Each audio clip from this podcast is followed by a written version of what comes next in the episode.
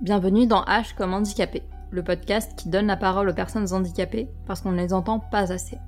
Pour ce sixième et dernier épisode, j'ai discuté avec Morgane de son vécu en tant que personne handicapée faisant partie de la communauté LGBTQ. Et si nous avons l'air fatigués dans cet épisode, c'est parce qu'on l'est. Fatigués du validisme bien trop présent dans cette communauté. Un des nombreux sujets de cet épisode. On y parle aussi de l'histoire de la communauté queer et de ses liens avec la psychiatrisation, ou encore de Frida Kahlo. Est-ce que tu peux te présenter un peu? Alors, je m'appelle Morgane, euh, je suis une personne queer et handi. J'ai 26, euh, non pas 26 ans, j'ai 36 ans et euh, je suis un artiste, on va dire. Je fais, je fais plutôt des collages dont le but est de bah, offrir une représentation et une visibilité pour les personnes handi. On est là aujourd'hui pour parler de la communauté LGBTQ+, quand on est une personne handicapée parce que l'heure où on enregistre l'épisode, on n'est pas encore au mois de juin et ce n'est pas encore le mois des fiertés. Mais quand l'épisode sortira, on sera en plein dedans. Du coup, avant de parler de la communauté LGBTQ+, je voulais qu'on parle un peu de toi et de ton parcours avec ta queerness et comment tu as compris que tu étais queer. J'ai mis du temps, j'ai mis beaucoup, beaucoup, beaucoup, beaucoup, encore un, de temps à m'en rendre compte. Mais je pense que c'est un, pour moi, c'est assez logique, en fait, en tant que personne en dit, d'avoir mis autant de temps, parce qu'en fait, euh, bah, j'avais ce bail-là à régler avant.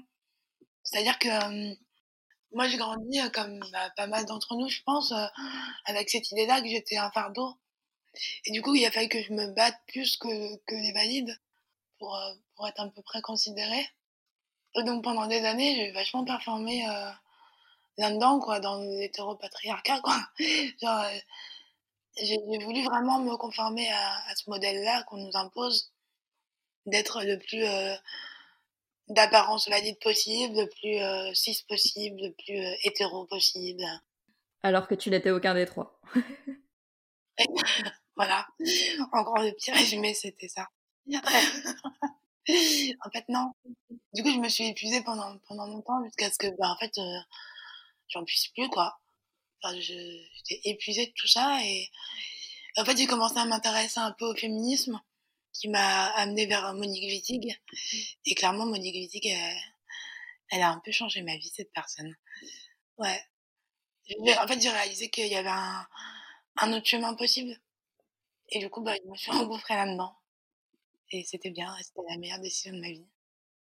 Ouais, je pense que le féminisme, ça a aidé pas mal d'entre nous à, prendre de conscience de plein de choses. Bah ouais, déjà bah, qu'on est des personnes, qu'on a de la valeur, que c'est pas normal qu'on soit traité comme on est. Après, évidemment, il y a des biais aussi avec le féminisme mainstream actuel, bah, parce qu'ils pensent pas à nous en tant qu'handi. C'est très centré bah, sur euh, les 6-7 quand même, un peu trop à mes yeux en tout cas. Mais comme la société. Quoi. On est d'accord. mais on s'éloigne un peu quand même là. Là, on, a parlé déjà du féminisme dans, on a parlé du féminisme dans le premier épisode avec Marina. Vous pouvez aller l'écouter si vous voulez. Et là, on parle de la communauté LGBTQ+. Sinon, je vais m'embrouiller moi. D'ailleurs, je vous recommande le premier épisode, il était vraiment trop bien. Euh, mais voilà, fin de la parenthèse. Ouais, bah du coup, la deuxième question, t'en as déjà un peu parlé, mais euh, est-ce que ça a été facile pour toi de cumuler euh, d'accepter de cumuler euh, queerness et handicap Parce que je sais que pour moi, ça a été hyper compliqué et ça a pris euh, des années. Ouais, bah pour moi aussi, ça a pris vraiment beaucoup de temps et je pense que j'ai encore beaucoup de taf à faire hein, en termes de validisme intériorisé et, de bien intériorisé. Bah parce que j'essaie d'être assez un peu doux avec moi et en fait, c'est logique parce qu'on vit dans des sociétés hyper normées.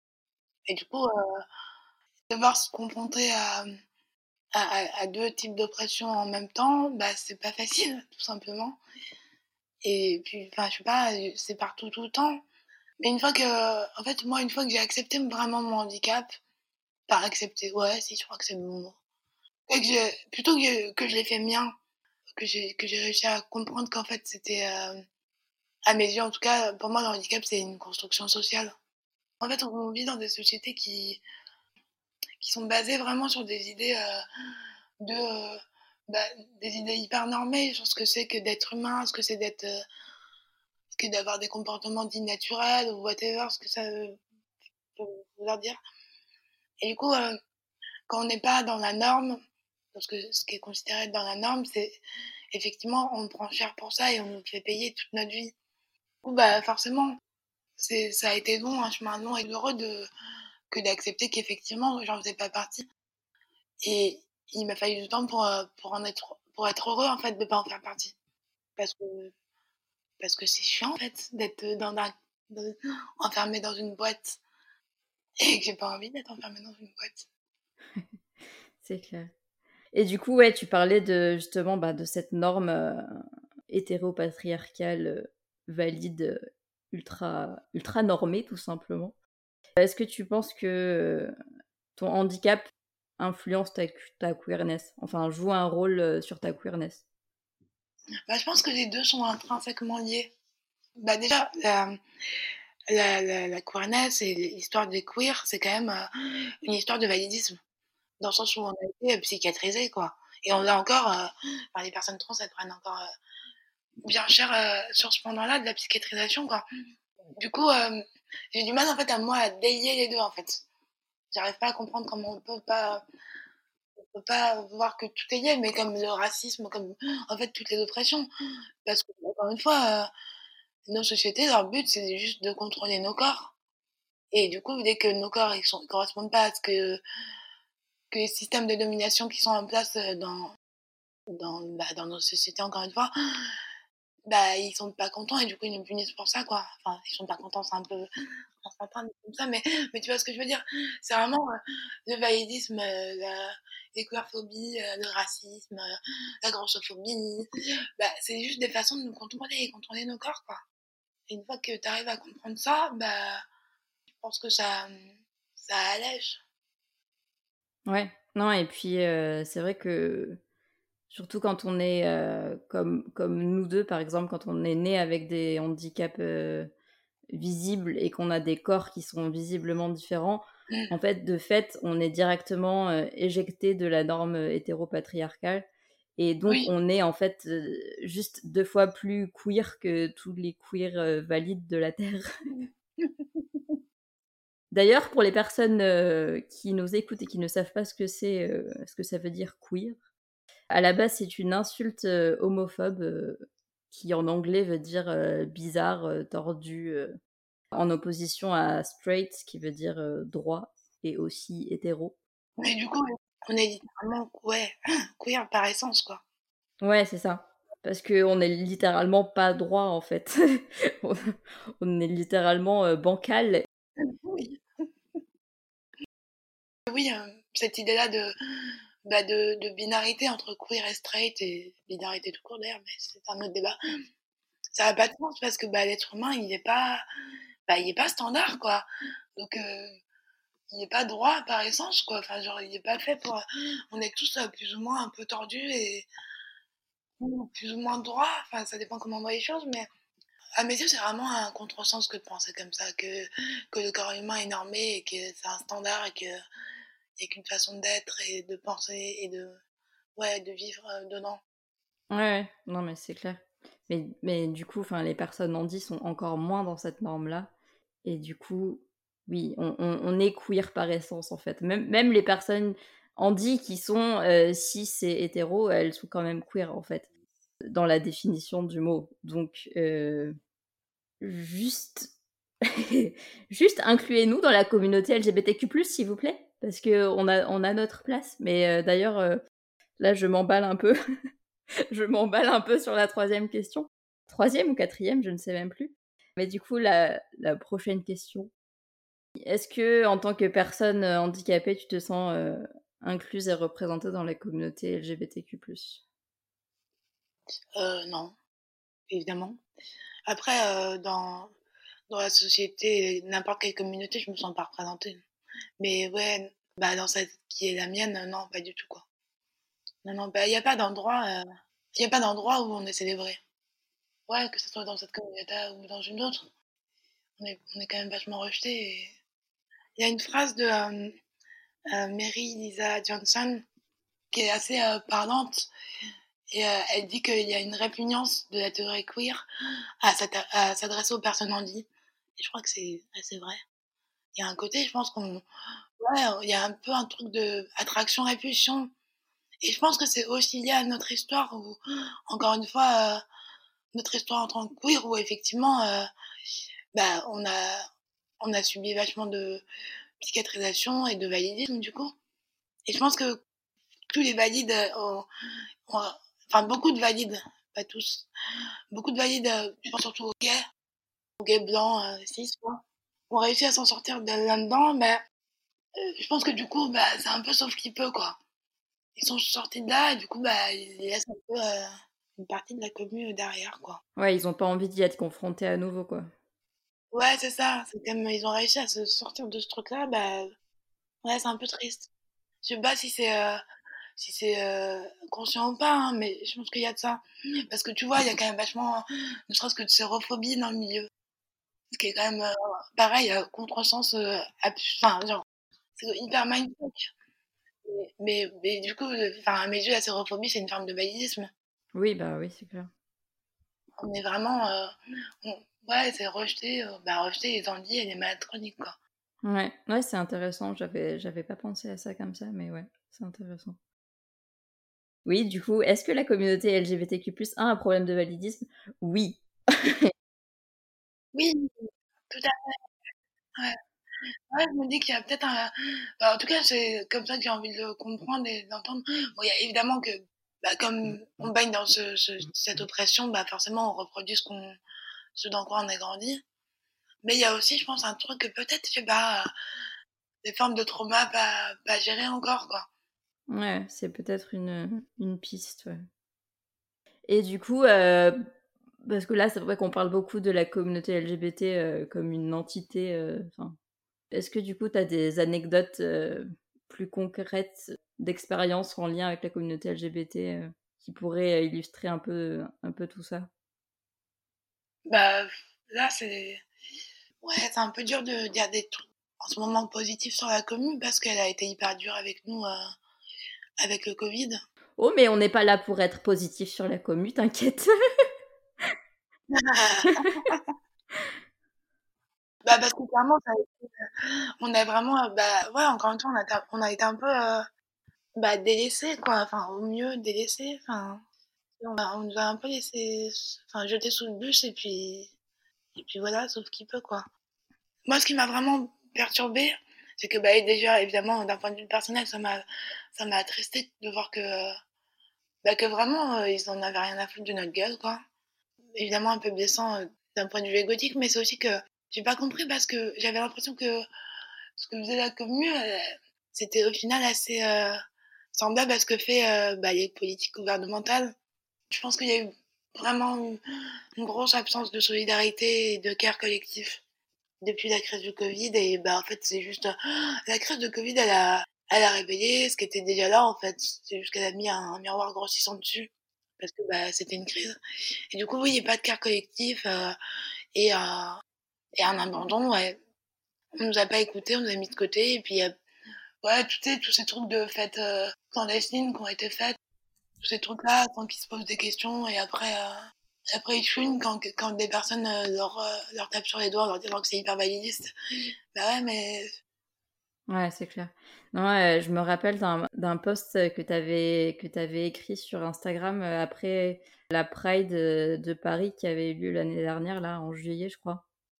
Oui, ouais. La Pride, ça avait été vraiment. Oh. Ah, bah, depuis, j'ai plus, ouais, plus fait de manif et je suis pas sûre d'en refaire encore. Hein. Bah ouais. Ouais, où personne n'avait de masque, euh, où enfin il y avait zéro truc qui était pensé pour les personnes handies et tout. Bah ouais, bah c'est pareil, c'est comme les, les, les, cours valides, ils pensent que tout le monde est valide en fait. Ouais. Euh, tout simplement. Ils pensent pas à la santé. Euh, on, parle, on parle un peu plus de santé mentale et encore dans un certain cadre. Pas être trop malade mental non plus, quoi. Enfin, malade mental entre guillemets, hein, j'aime pas ce terme, mais hein. Mais tu vois, faut pas, pas trop, mais un peu quand même. Et, euh, et physique, bah non, ça n'existe pas, quoi. Tu sais vraiment euh, ce type de comportement hyper euh, bah, égoïste et validiste.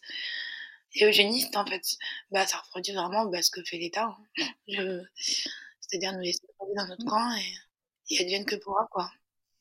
Et c'est c'est un peu l'opposé de ce qui est censé être la communauté LGBTQI+, quoi. On est censé être du love et du care et blablabla. Ouais, bah ça, c'est les paillettes, c'est pas pour nous, en fait, c'est pas pour les Indiens. Mmh, c'est clair, c'est clair. Bah moi, je me rappelle, euh, en fait, quand, quand j'ai lu ton post, euh, moi, j'étais pas en France, j'habitais en Autriche à l'époque. Et en fait, je, je venais de, de vivre euh, la meilleure Pride de ma vie, genre une semaine avant. C'était génial, ouais, parce que c'était, bon, c'était pas Paris, évidemment, c'était une petite ville autrichienne. donc, enfin, il y avait beaucoup moins de foule et tout.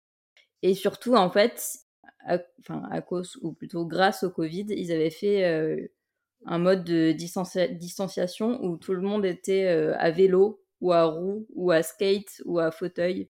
Et du coup, c'était vraiment cool parce que ça faisait beaucoup plus d'espace et tout le monde était à peu près à la même hauteur et tu vois, j'avais pas besoin de lever la tête pour voir les gens et je me sentais pas oppressée ou quoi que ce soit. Et c'était vraiment trop bien et on, on a Vraiment, on a fait deux fois le tour de la ville. On avait toute la rue que pour nous. C'était euh, les flics étaient hyper safe. Il n'y avait pas de débordement. C'était trop bien. Et vraiment, j'étais hyper heureuse. C'était la première fois que je me sentais vraiment incluse dans, dans un événement euh, LGBT, quoi.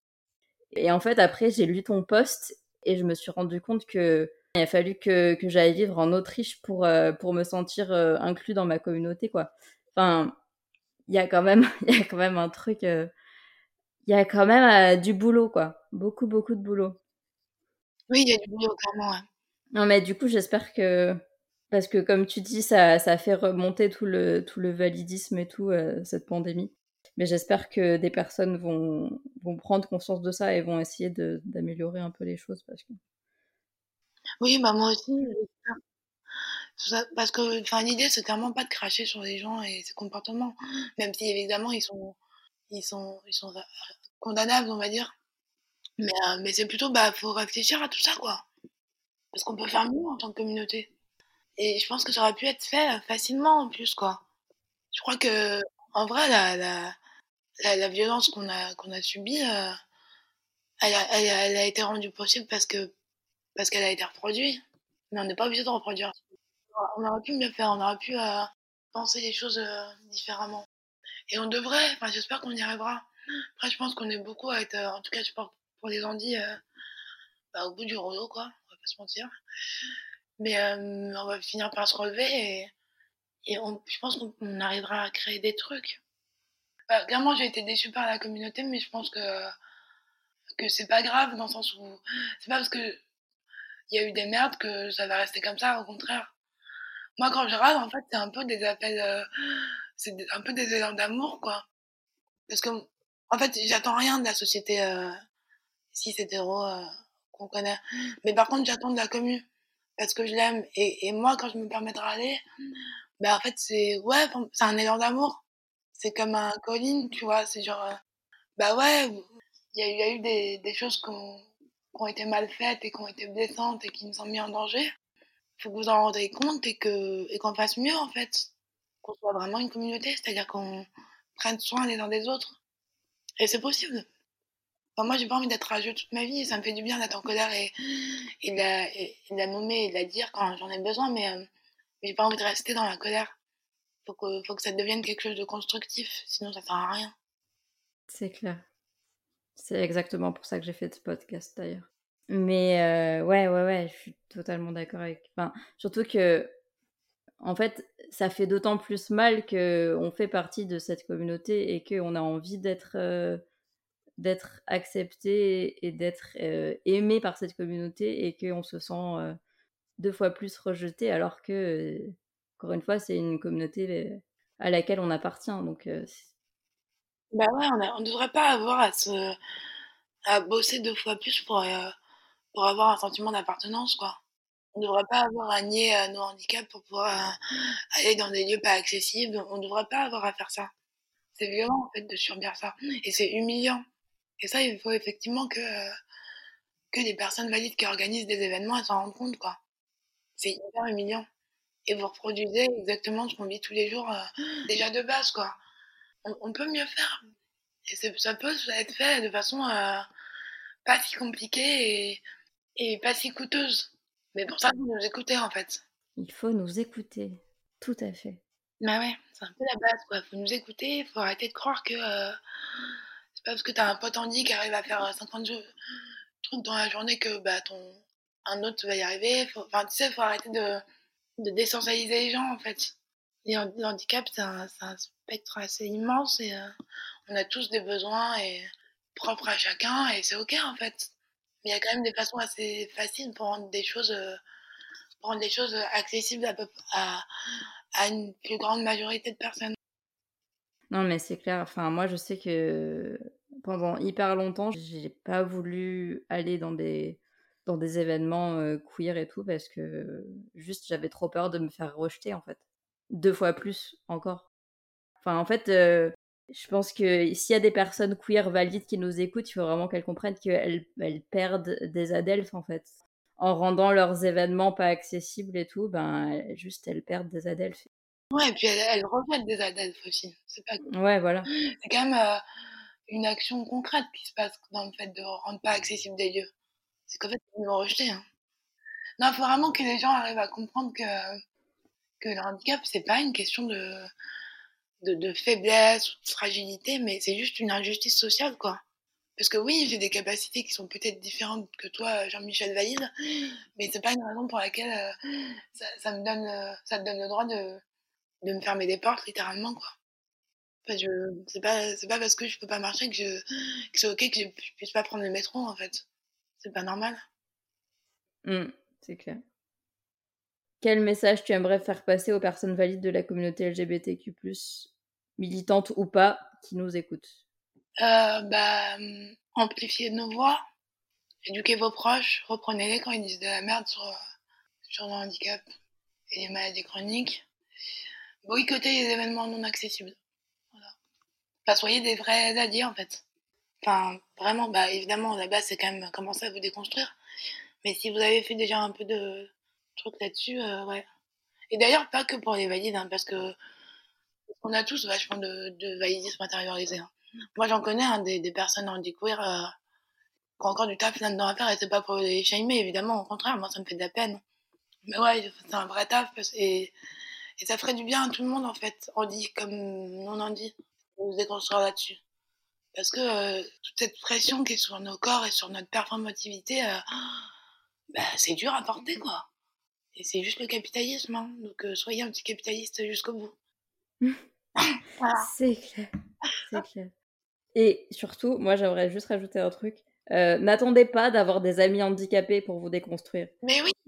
N'attendez pas d'avoir des handicapés autour de vous pour vous déconstruire et faites vos recherches par vous-même. Genre. Euh, ouais, on n'est pas des XP gratuits, quoi. c'est clair. C'est clair. Je pense que c'était un très bon avant-dernier message. du coup, là, on arrive à la dernière question qui est la question euh, recommandation culturelle. Tu m'as dit en off que tu en avais pas. Et en fait, euh, je t'en ai cité quelques-uns et finalement, tu en as. Mais... C'est juste que je suis un petit peu trop, euh, j'allais dire dépressive. C'est vrai aussi, mais, mais dissociatif en ce moment. Du coup, j'ai un peu du mal à, à me connecter avec mes idées. Mais oui, donc bref. Tout ça pour dire Passion Crip Camp.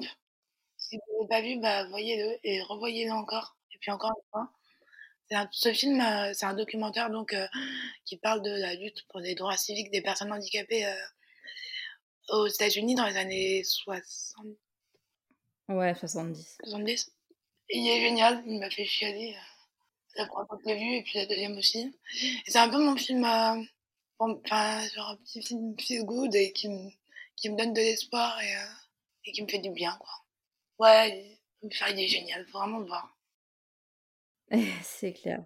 Il est trop bien. Il, fait vraiment, vraiment trop du bien. Et en, et en même temps, je trouve qu'il est hyper. Euh, enfin, il y a un côté qui est très dur quand même. Enfin. Oui. Mais en même temps, hyper positif et, et comme tu dis, qui est hyper inspirant et qui est vraiment trop bien. Enfin, moi, je, je l'ai vu et clairement, j'ai, je crois que j'ai pleuré pendant une heure après. Ah ouais, non, mais j'ai tellement chialé, moi, la première fois. j'ai dû mettre sur pause tellement je pleurais. Enfin, c'était waouh. Mais tu vois, c'est ça, c'est tellement, ben, on a tellement pas de représentation. Et c'est on nous apprend pas. Et du coup, c'est génial qu'il soit sur Netflix à, accessible à peu près à, à, à, un grand nombre de personnes. C'est trop bien. Parce que, bah ouais, nos histoires, elles sont invisibilisées, quoi. Ça existe et ça existe aussi en France, hein, des, des, des personnes handicapées comme ça. Bah, D'ailleurs, euh, ça me fait penser à Andy Social en ce moment. Bah, c'est exactement la même chose qui se passe, sauf que bon, bah là. Ouais, gros soutien à Andy Social d'ailleurs, je le redis parce que. D'ailleurs, ils ont, euh, ils ont une cagnotte, si vous voulez les soutenir, euh, donnez leur sous pour payer les frais d'avocat et tout. Et des amendes qu'ils doivent payer pour avoir essayé de, d'accéder à des droits fondamentaux. Mais oui, c'est clairement, comme c'est, ouais, c'est la vie, vraiment. Et d'ailleurs, dans ce film, on voit très bien l'importance des alliés parce que notamment les personnes qui, les personnes handies qui manifestent et tout pour leurs droits, elles se font notamment aider par euh, les Black Panthers. Et des, et des Gwyn aussi. Il y a un groupe de Gwyn aussi euh, pendant, tu sais, quand ils font leur, euh, oui. leur squat de je sais plus quel. Bah, il y a ouais, les Black Panthers et un groupe de Gwyn qui viennent leur apporter à bouffer, ou enfin, en tout cas, qui les soutiennent. Et oui, c'est un bel exemple de convergence de, de lutte, quoi. Parce qu'effectivement, tu pourras pas libérer la libération, elle doit, elle doit, elle doit inclure tout le monde, sinon c'est pas une libération, quoi. Parce que bah, tu peux être handi et, et racisé, et tu peux être handi LGBT, et du coup, bah, si tu libères que, que les LGBT, mais pas les racisés ni les handi, bah, tu libères personne, en fait. Tu veux juste accroire tes privilèges. Donc ça sert à rien. Voilà, j'ai envie, de dire euh, preach et de lâcher le micro et voilà. Mais euh, non, j'ai encore quelques recommandations à faire. D'ailleurs, je sais pas si tu veux parler de la deuxième, mais je vais la présenter et après, si tu veux, tu en parles.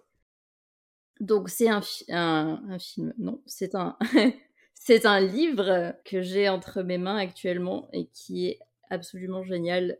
C'est un petit livre qui s'appelle Les chants du placard, qui a été écrit par euh, Luz Volkmann, j'espère que je dis bien son nom, qui est une euh, autrice euh, trans. Et comment dire, ce livre, c'est, il, est petit, mais il est hyper fort, il est hyper bien écrit et très poétique. Et comme son nom l'indique, il parle de placards et de différents, différents placards, que ce soit quitter, euh, quitter la campagne ou quitter euh, l'hôpital ou euh, quitter, quitter ces choses qui, qui nous enferment.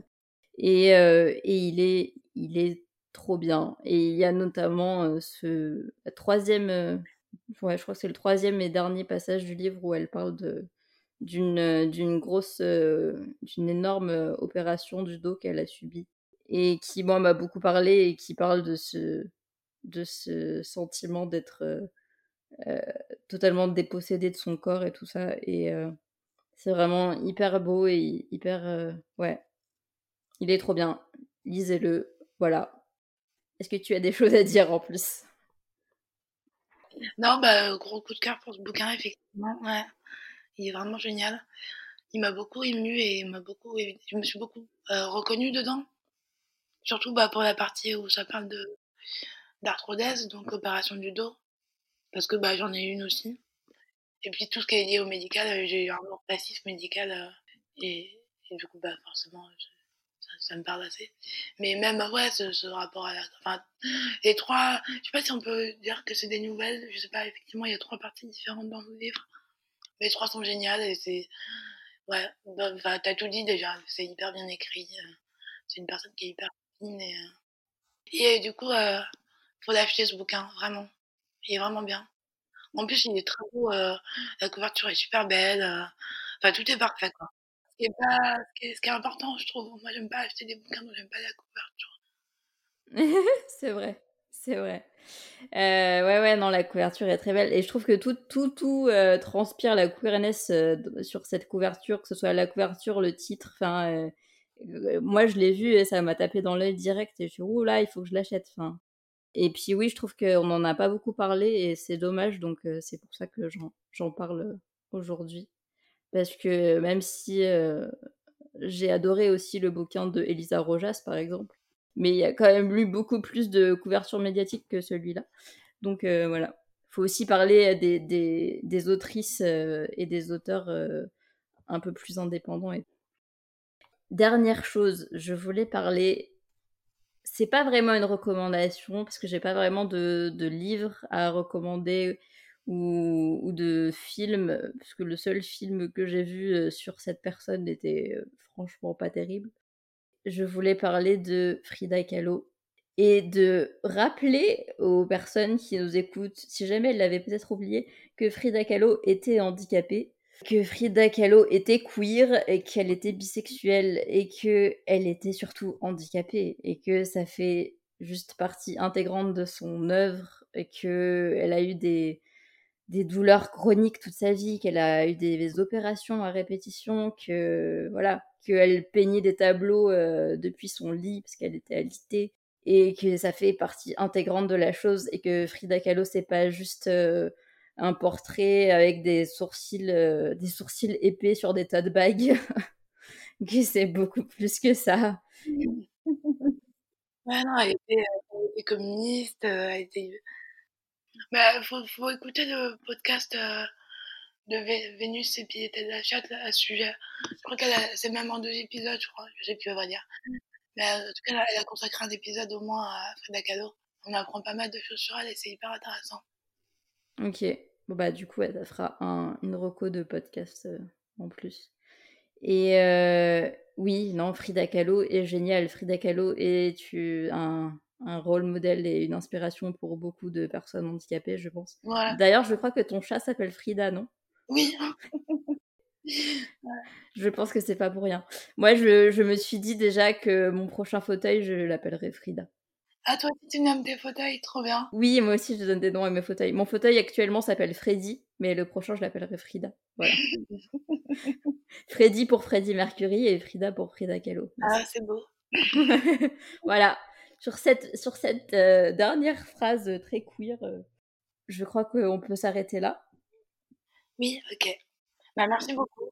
Bah, merci à toi. C'était, c'était vraiment très cool euh, de, de, discuter avec toi. Surtout que ça fait un moment que je, je te suis sur euh, Instagram et tout. Donc, c'était chouette de pouvoir euh, enfin discuter.